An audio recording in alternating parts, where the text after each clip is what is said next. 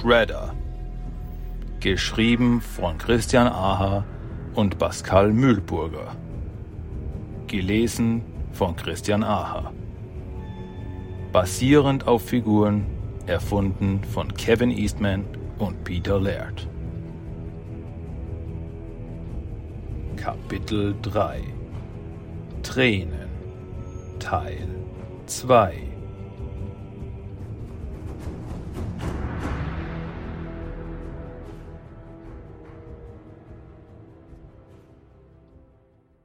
Der Nebel vor Nagis Augen beginnt sich zu lichten, als der warme Tee seine Kehle hinabfließt und die Welt um ihn herum hört langsam auf sich zu drehen.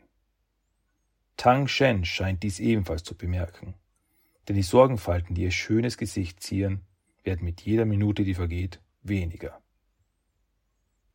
Du hast mir einen ganz schönen Schrecken eingejagt, entgegnet sie lächelnd.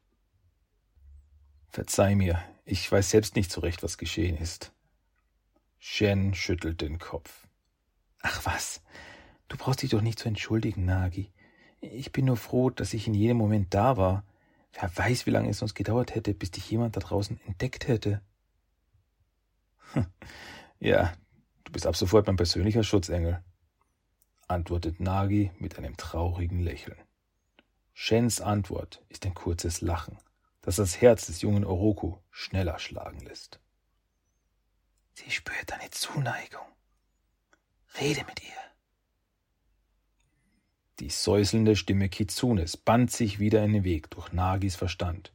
Und dieses Mal erkennt er in den Worten die absolute Wahrheit.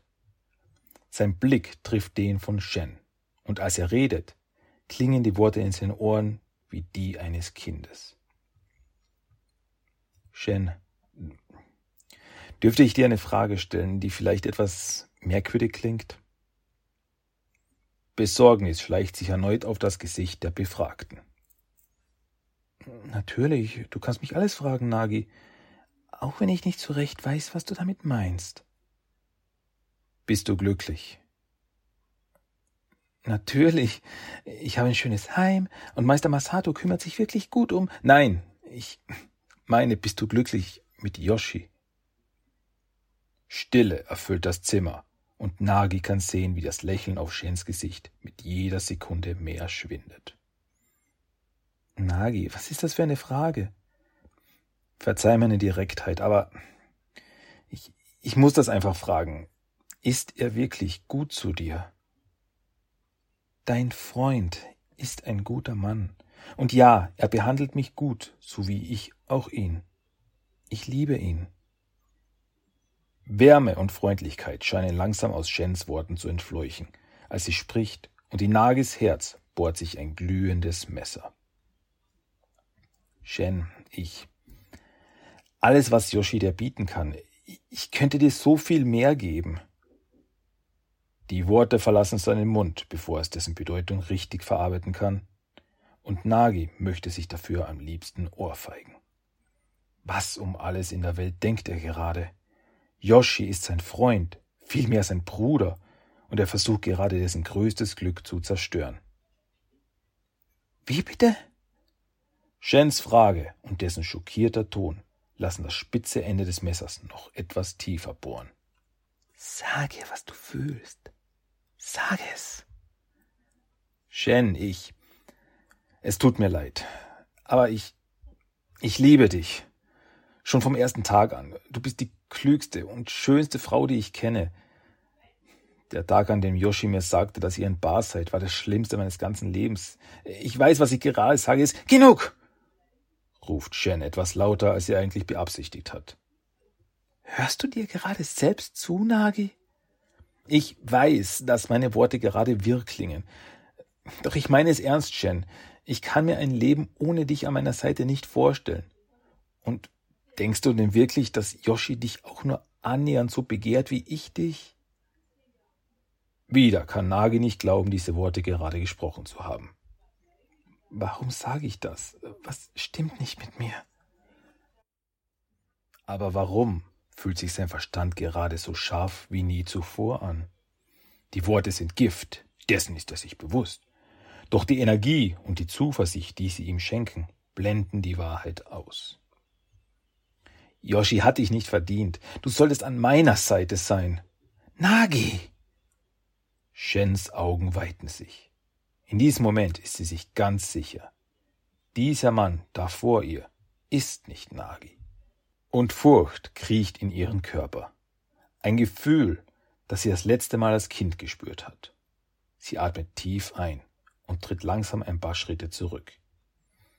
Ich denke, du solltest jetzt besser gehen. In Nagis Gedanken beginnt ein schwerer Sturm zu wüten. Das sollte so nicht ablaufen. Du zerstörst alles. Sie, sie will Yoshi, sie. Und diese letzten klaren Gedanken sind der Nährboden, um Kitsune endgültig in Nagis Verstand eindringen zu lassen. Sie sollte dein sein, sie sollte mein sein. Nagi nähert sich Shen und packt sie am Handgelenk. Du wirst an meiner Seite sein. Oder an niemandes. Shen hört die Stimme Nagis, und doch klingt sie so fremd. Sie blickt in seine Augen, und wenn sie es nicht besser wüsste, könnte sie schwören, für einen kurzen Moment einen gelben Schimmer in ihnen gesehen zu haben. Und als Tang Shen das kleine Messer aus ihrer Tasche zieht, das sie seit jenem schrecklichen Überfall in ihrer Kindheit immer bei sich trägt, verschwindet die Wärme aus Nagis Gesicht und er bewegt sich langsam auf sie zu. Tränen füllen ihre ängstlichen Augen, und dann geschieht alles ganz schnell.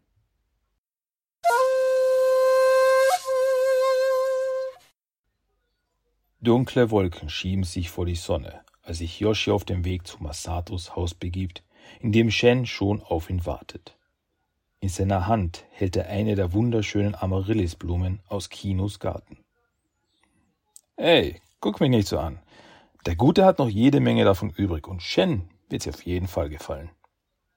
Sagt Yoshi zu der kleinen Ratte, die auf seinem geschundenen Arm ruht, was schon für den ein oder anderen missmutigen Blick der anderen Dorfbewohner sorgt. Doch das kümmert ihn nicht. Ich sollte mir wohl langsam einen Namen für dich aussuchen, was? Fragt Yoshi den kleinen Nager. Dieser zuckt kurz mit den Schnurhaaren und blickt ihn mit schwarzen Knopfaugen an. Wie wäre es mit Lou? Die Ratte senkt den Kopf und dreht Yoshi den Rücken zu. Äh, so richtig zufrieden bin ich damit auch nicht. Vielleicht. Der Schrei, der in diesem Moment durch die Luft getragen wird, lässt Yoshi das Blut in den Adern gefrieren.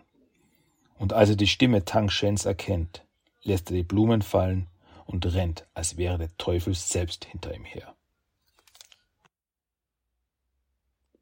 Mit aller Kraft reißt Yoshi die Tür zu Masatos Heim auf. Shen! Das Schreien hat mittlerweile aufgehört, und das lässt die Furcht noch größer werden. Shen! Ein leises Ächzen dringt an sein Ohr. Es kommt aus dem Wohnbereich, und als Yoshi diesen betritt, sieht er ein Bild, das so sinnlos erscheint, dass er sich kneifen möchte, um sicherzugehen, dass er wach ist. Shen liegt auf dem Boden. Ihr Gesicht ist blutüberströmt und von Schwellungen übersät. Über ihr steht Nagi, von dessen erhobener Faust rote Tropfen regnen. Sein Blick ist vor Hass verzehrt. Yoshi. Der schwache Klang von Shens Stimme legt einen Schalter in Yoshis Verstand um, und ein dunkelroter Film legt sich langsam vor seine Augen. Durch Nagis Augen sieht Kitsune dem Spektakel vor ihr belustigt zu. Sie beobachtet Yoshi, wie er einem tollwütigen Tier gleich auf ihren neuen Wirt zuspringt und ihn mit einem Gewitter wuterfüllter Schläge einzudecken beginnt. Sie lächelt, als Nagi sich befreit und seinen besten Freund mit einem Tritt in die Magengrube in den nächsten Raum befördert. Sie lacht als sie ganz sanft die Stimme Nagis aus den Tiefen der Vorhölle vernimmt, der angsterfüllt den Namen seines Freundes schreit und sie anfleht, dieses Spiel zu beenden. Doch selbstverständlich weiß dieser einfältige Mensch nicht, dass es dafür längst zu spät ist. Und dass dieser Körper nun nicht mehr sein ist. Mit wankenden Schritten betritt sie den anliegenden Raum, in dem Yoshi bereits wartet. In seiner Hand ein im Mondlicht glänzendes Katana. Es endet hier und hier wird es beginnen. Wieder muss die Füchsin lachen und wieder werden die Schreie Nagis niemanden erreichen. Shen versucht aufzustehen, doch die Schmerzen in ihren Gliedmaßen hindern sie. Doch sie muss stark sein. Sie darf nicht einfach hier liegen bleiben. Etwas ganz Furchtbares geschieht gerade, doch vielleicht kann sie es noch verhindern. Mit aller ihrer noch zur Verfügung stehenden Kraft wischt sich Tang Shen das Blut aus dem Gesicht und stemmt sich vor Schmerzen schreiend hoch. Yoshi ignoriert die Stimme der Vernunft, die seinen Hieben die Kraft nehmen möchte. Der rote Nebel, in dem sein Geist versinkt, ist zu dicht geworden, um rationalen Gedanken Platz zu geben. Nagi weicht den Schlägen gekonnt aus, und das abartige Grinsen, das währenddessen seine Lippen umspielt, lässt die Wut in Yoshi noch intensiver brennen. Ich dachte, der Meister hätte versucht, die Kräfte deiner Wut zu lenken, mein Freund. Doch noch immer scheint so viel davon übrig zu sein. Yoshi erkennt die Stimme Nagis, obwohl es nicht die seines Freundes ist. Aber der Zorn lässt ihn dieses Detail nicht erkennen. Nenn mich nicht so! Brüllend schmeißt sich Yoshi wieder auf Nagi, doch dieser greift in einer unmenschlich schnellen Bewegung nach dem Bostab an der Wand und blockt den unter anderen Umständen tödlichen Hieb. Der Stab jedoch ergibt sich seinem Schicksal und bricht in der Mitte entzwei. Nagi stößt mit den verbleibenden Resten seiner Waffe zu und trifft Yoshi in der Brust. Dieser taumelt nach hinten. Wie ich sehe, hat der Wahnsinn dich nun endgültig geholt. Knurrt Kitsunes Stimme aus Nagis Mund. Du bist es, der wahnsinnig geworden ist. Und das hier ist die Konsequenz dieses Wahns. Mit aller Kraft und die reißenden Sehnen in seiner verletzten Schulter ignorierend, wirft Yoshi das Katana nach Nagi, der keine Anstalten macht, auszuweichen. Das Schwert bohrt sich Millimeter neben Nagis Gesicht in die Wand. Ein feiner Schnitt zeichnet sich auf dessen Wange ab, aus dem Blut zu sickern beginnt. Und so jemand behauptet, Shens Herz verdient zu haben. Lachhaft.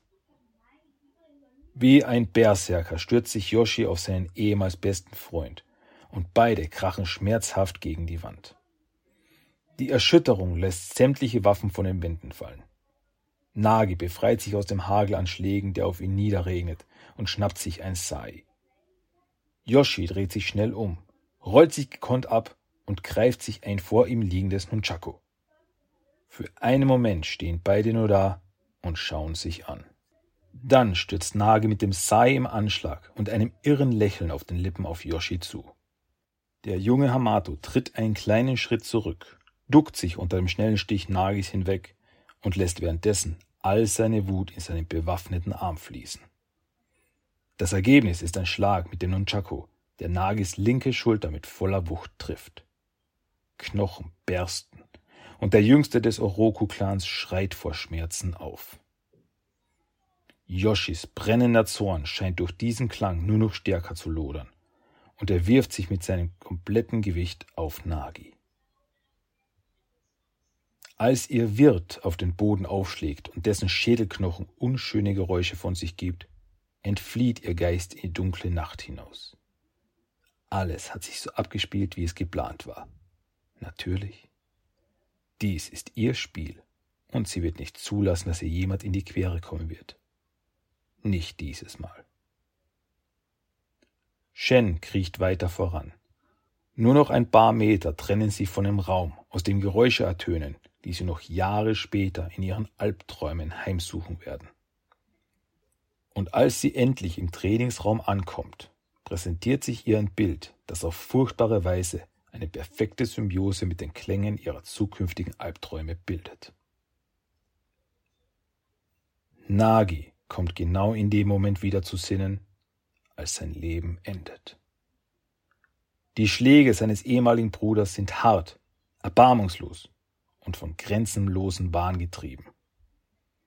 Er will Yoshis Namen rufen, doch durch die gebrochenen Knochen seiner Nase fließt Blut in seinen Mund und alles, was ertönt, ist ein schwaches Gurgeln. Es dauert noch eine ganze Weile, bis die Dunkelheit ihn umgibt und seinen Verstand erneut in dunkle Tiefe stürzt. Sein letzter Gedanke dreht sich um Saki, seinen kleinen, unschuldigen Bruder, dem er noch so viel zu sagen hat. Seine Gedanken schreien vor Angst und Schmerz. Doch dort, wo er sich nun befindet, ist niemand, der ihn hören kann.